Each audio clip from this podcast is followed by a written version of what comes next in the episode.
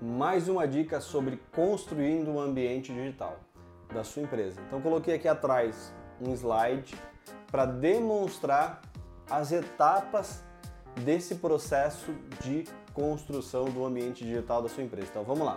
Então a primeira fase, ajustes de performance no site. Então é importante você olhar para o seu site nesse momento e entender, bom, o meu site ele é funcional, a experiência da pessoa que acessa o meu site, tanto no computador, no desktop, quanto no celular, ela é positiva? O tempo de carregamento do meu site está ok?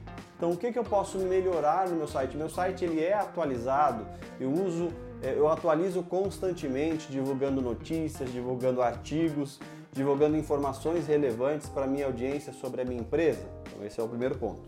O segundo ponto é caminho criativo para as redes sociais. Então, ter uma estratégia de publicações para manter a sua marca atualizada também nas redes sociais é importante.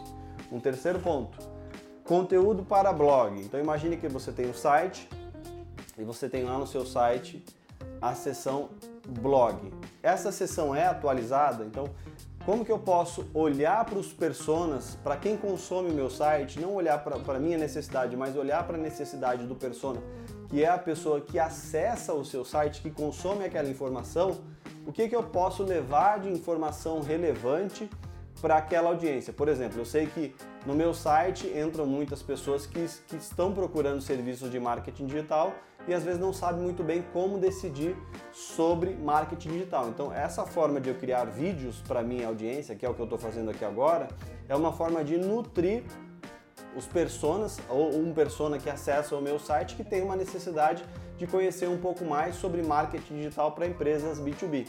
Então, a forma de eu criar vídeos é uma forma de eu alimentar a minha audiência. Então, é importante você nas suas redes sociais também pensar, bom, o que, que eu posso levar de relevante para minha audiência, para as pessoas que consomem o meu produto ou o meu serviço? Qual a informação que eu posso levar para ela para agregar valor? Então, construir artigos para o blog.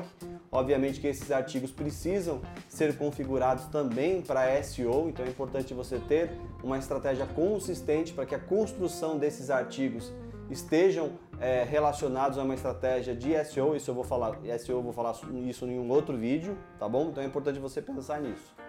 Materiais ricos. Então, quais materiais? E-books, infográficos, é, é, eventos on, gratuitos online, quais materiais você pode criar que você pode ajudar